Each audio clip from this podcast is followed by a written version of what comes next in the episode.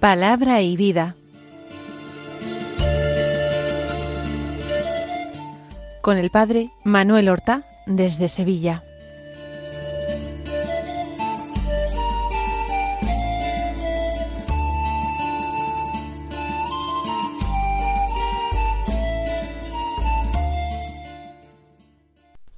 Nombre del Padre y del Hijo y del Espíritu Santo. Amén. Alabados sean Jesús y María.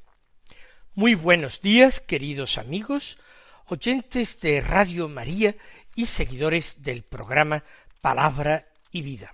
Hoy es el miércoles de la vigésimo cuarta semana del tiempo ordinario. Este miércoles es 20 de septiembre. El 20 de septiembre la Iglesia celebra la memoria de un grupo de mártires, los mártires de Corea. Veneramos a San Andrés Kim Taegong, a San Pablo Chong, a Sang y sus compañeros. Mártires en el siglo XIX en distintos La fe cristiana había sido llevada a la península de Corea ya en el siglo XVI y sufrió como en otros países del Oriente, porque al poder político no le interesaba siempre la penetración de los europeos en esas tierras, y se asociaba el cristianismo con Europa, con europeísmo. A lo largo del siglo XIX, en distintas persecuciones, hubo ciento tres mártires, que fueron canonizados conjuntamente y que hoy celebramos. Al frente de ellos se pone San Andrés Kim, sacerdote. Nació en el año 1821, se hizo cristiano, entró en el seminario, estudió en China, en la China portuguesa, en Macao, luego en Shanghái, y fue el primer nativo coreano que se ordenó sacerdote fue martirizado en su tierra en el año 1846. Vamos ahora nosotros a meditar la palabra de Dios que nos ofrece la liturgia de la misa del día.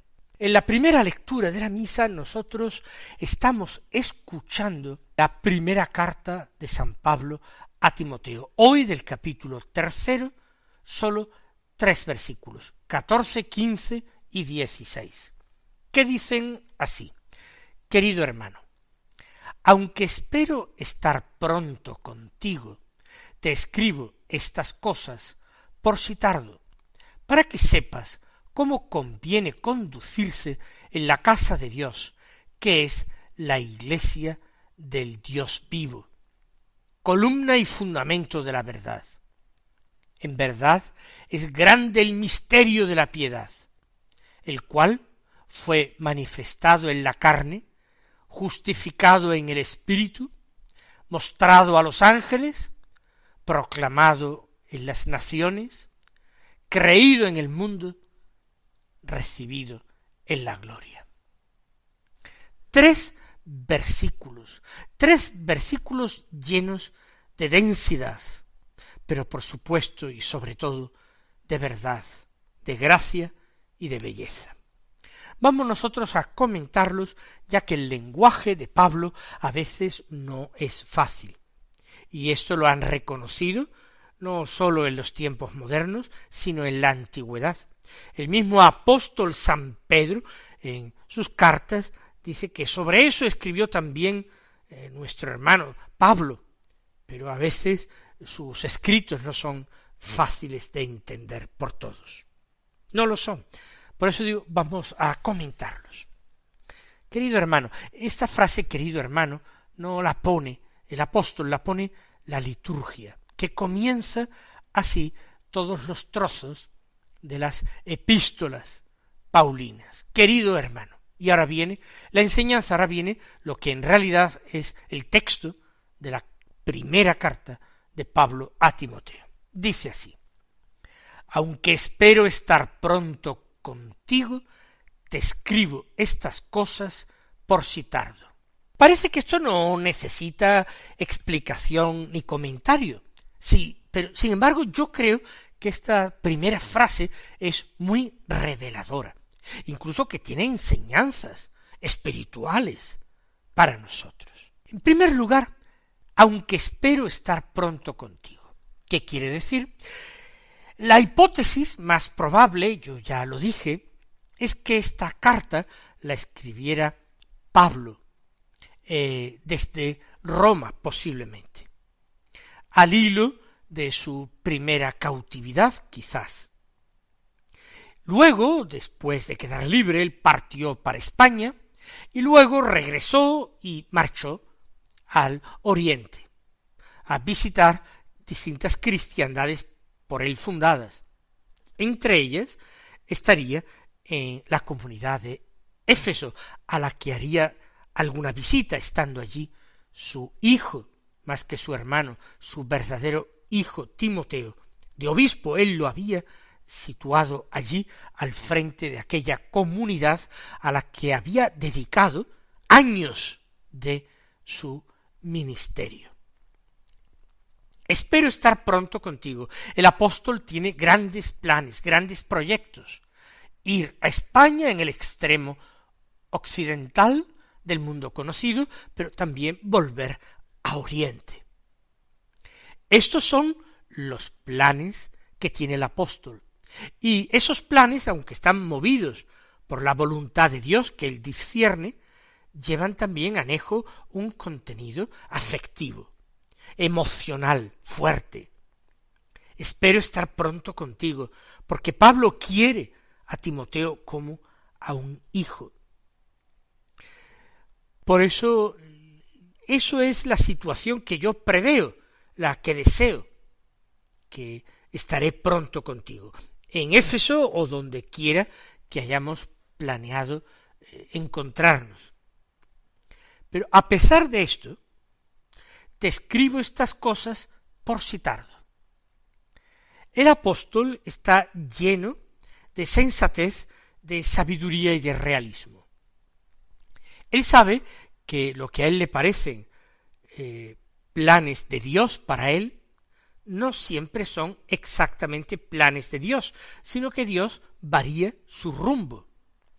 Recuerden cómo misionando él el Asia Menor, tiene aquel sueño de un macedonio que le dice en sueño, ayúdanos. Y se le invita a pasar a Europa, concretamente la tierra de Macedonia, y luego más hacia el sur, a Grecia, al Ática, al Peloponeso. Los planes de Dios son a veces inescrutables, y el Espíritu Santo es el que va llevando, el que va conduciendo la vida de Pablo. Sus planes encontrarse, no lejos en el tiempo, pronto, contigo, pero quizás tarde, si Dios pone delante de mí otra cosa, si Él me invita a pasar a otro lugar, a encontrar otras personas. Por parte de Pablo hay una disponibilidad grandísima a lo que Dios quiera, cuando Dios quiera, como Dios quiera no se quejará de que el Señor rompa los planes humanos, a veces tan largo tiempo acariciados y soñados y planificados. Lo que Dios quiera, cuando Dios quiera, como Dios quiera. Por eso puede ser que tarde en verte. Y por eso te escribo estas cosas, ante la posibilidad de que o tarde mucho o quizás no nos veamos hasta el cielo.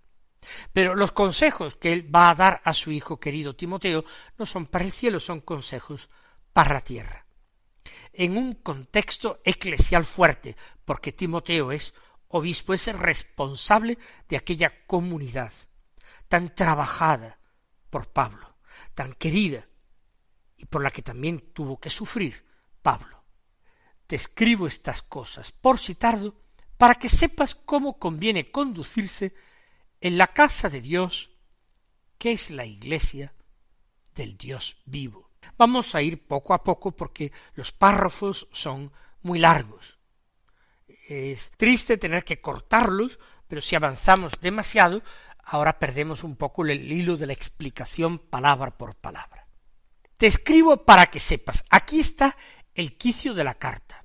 Escribe las cosas que van ahora a seguir viniendo en el capítulo tercero y a un capítulo cuarto de esta carta.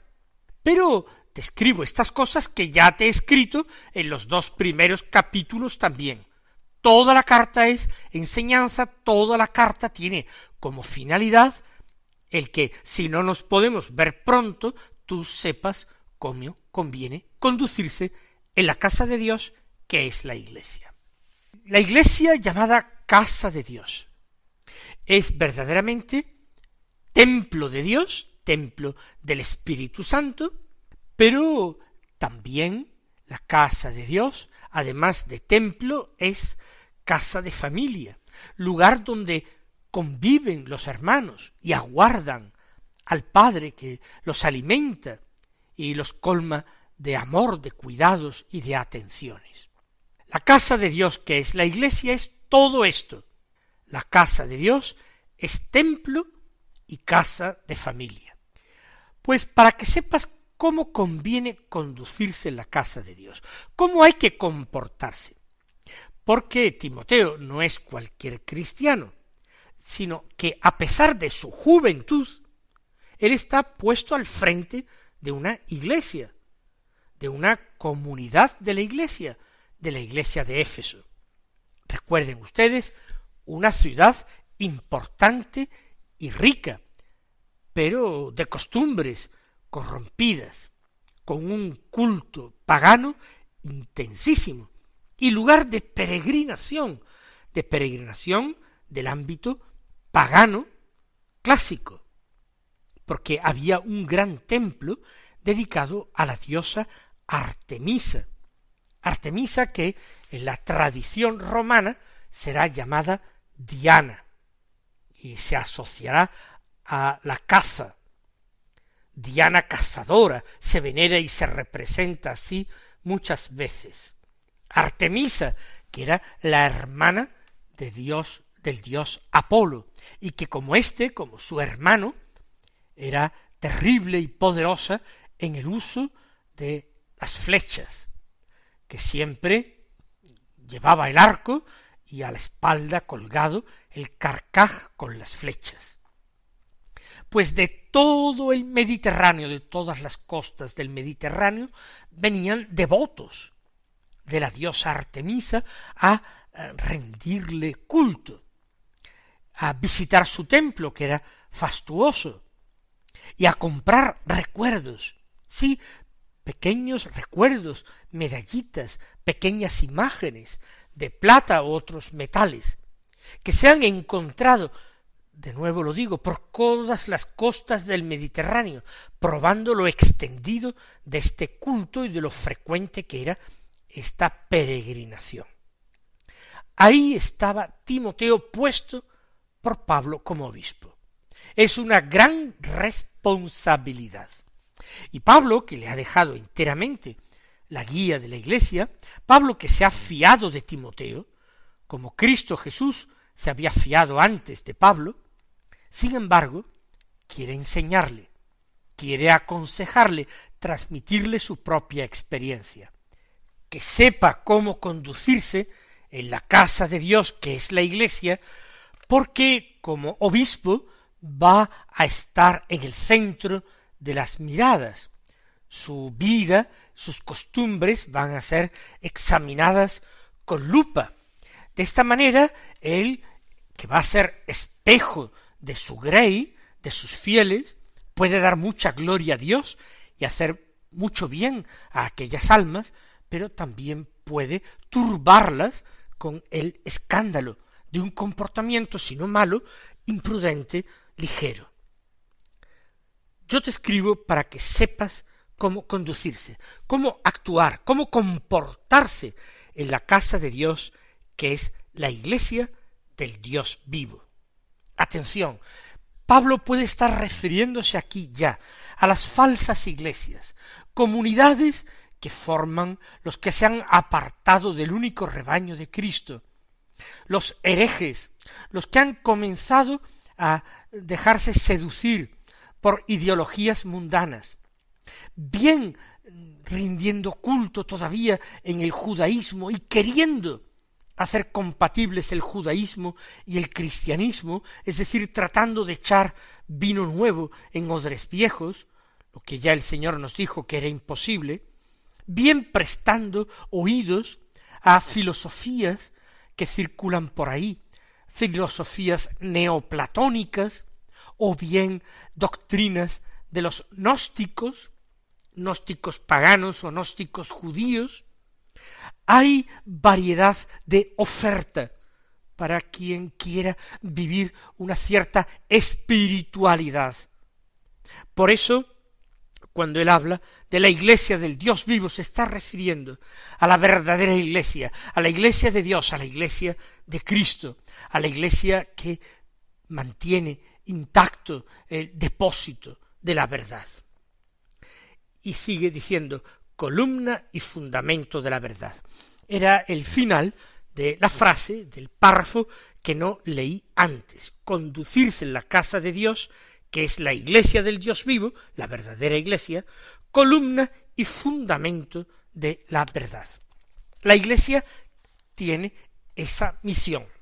Si es templo de Dios, un templo es sostenido por columnas. La iglesia tiene la misión de ser ella misma columna que sostenga toda la armazón de la fe cristiana, de la doctrina evangélica, anunciando esta doctrina a tiempo y a destiempo, anunciándola con valentía y generosidad a todos los hombres, sabiendo que el Evangelio no es para unos pocos, sino para el mundo, para todas las naciones, id al mundo entero y predicad el Evangelio. Hay que anunciar el Evangelio a todos los pueblos, predicarlo en todas las naciones.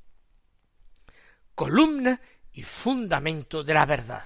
Quien se aparta de la Iglesia se aparta de la verdad. Por tanto, se aparta de Cristo, que es camino, verdad y vida. Sigue diciendo el texto. En verdad es grande el misterio de la piedad. Detengámonos ahí sin querer leer toda la frase hasta el final del texto. Es grande el misterio de la verdad, en verdad lo es. ¿Qué es el misterio de la piedad? Esa sería nuestra primera pregunta para comprender lo que dice San Pablo. A mi juicio, el misterio de la piedad es el misterio de Dios. Ese misterio de Dios del que Pablo tanto ha hablado, al que le dedicó la carta a los colosenses que leíamos hasta hace pocos días. Ese es el misterio de la vida. Es grande, en verdad es grande. Pero ¿por qué dice esa frase? En verdad es grande el misterio de la piedad. Si nosotros vamos al libro de los Hechos de los Apóstoles, y concretamente al capítulo 19, vemos cómo en su tercer viaje misionero, Pablo va a Éfeso, y se va a quedar allí cosa de dos años y medio predicando y funda la comunidad de Éfeso. Pero después de este tiempo hay un verdadero motín, una revuelta de los orfebres o plateros de eh, Éfeso, que hacían imágenes y templetes como recuerdos en plata de Artemisa para los peregrinos para los devotos, y que veían que Pablo les arruinaba el negocio. Y aquellos hombres se pusieron a gritar, grande es la Artemisa de los Efesios, grandes, y cuando trataban gritaban más. Y fueron en masa con gran parte del pueblo de Éfeso, de la gente, al teatro, y lo llenaron. Y trataron de dirigirles la palabra, pero empezaron a gritar, grande es la Artemisa de los Efesios, y estuvieron, dice el libro de los Hechos de los Apóstoles, capítulo 19, estuvieron dos horas seguidas gritando a pleno pulmón grande es la Artemisa de los Efesios. Bueno, esto Pablo lo ha escuchado. Él quería entrar en el teatro, pero ni siquiera los gobernantes de la ciudad le permitieron que entraran para que no lo destrozaran. Y Pablo tuvo que terminar de esta manera su estancia en Éfeso y partir. Pues ahora él, que recuerda a Timoteo, que está en Éfeso, ahora él dice, grande es el misterio de la piedad.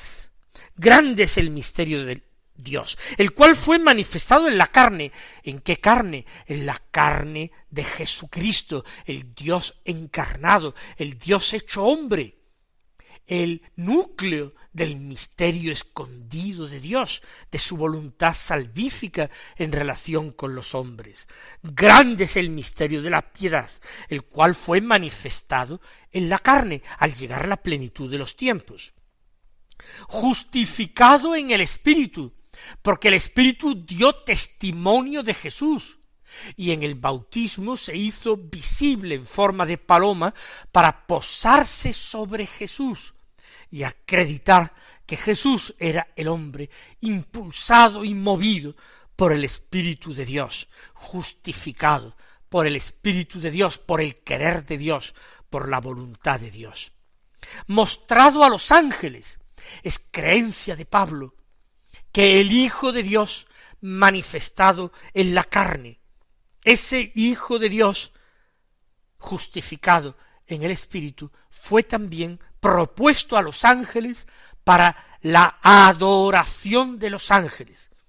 Fue mostrado a los ángeles. Para algunos, ese misterio revelado también y mostrado a los ángeles supuso la caída de muchos de ellos que se negaron a adorar a un Dios envuelto en la fragilidad de la carne humana sigue, proclamado en las naciones, según el mandato del mismo Cristo, el deseo y la voluntad de Dios, que esto, el misterio de Dios, el misterio de la salvación de Dios, el misterio de Cristo, fuera proclamado a las naciones, id al mundo entero a proclamar el Evangelio.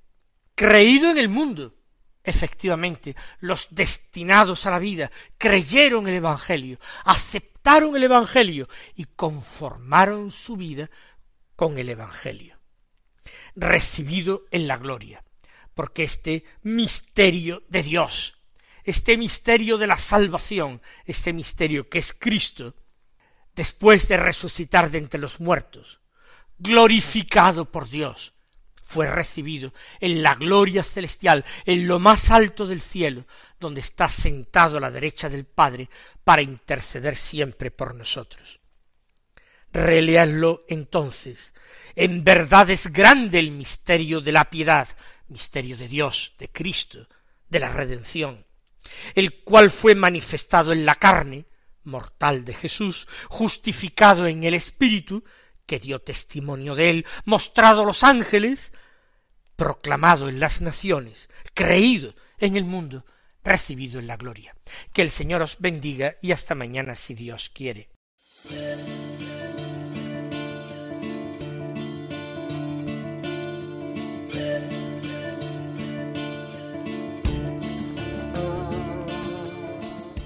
Han escuchado en Radio María Palabra y Vida un programa que dirige el padre Manuel Horta.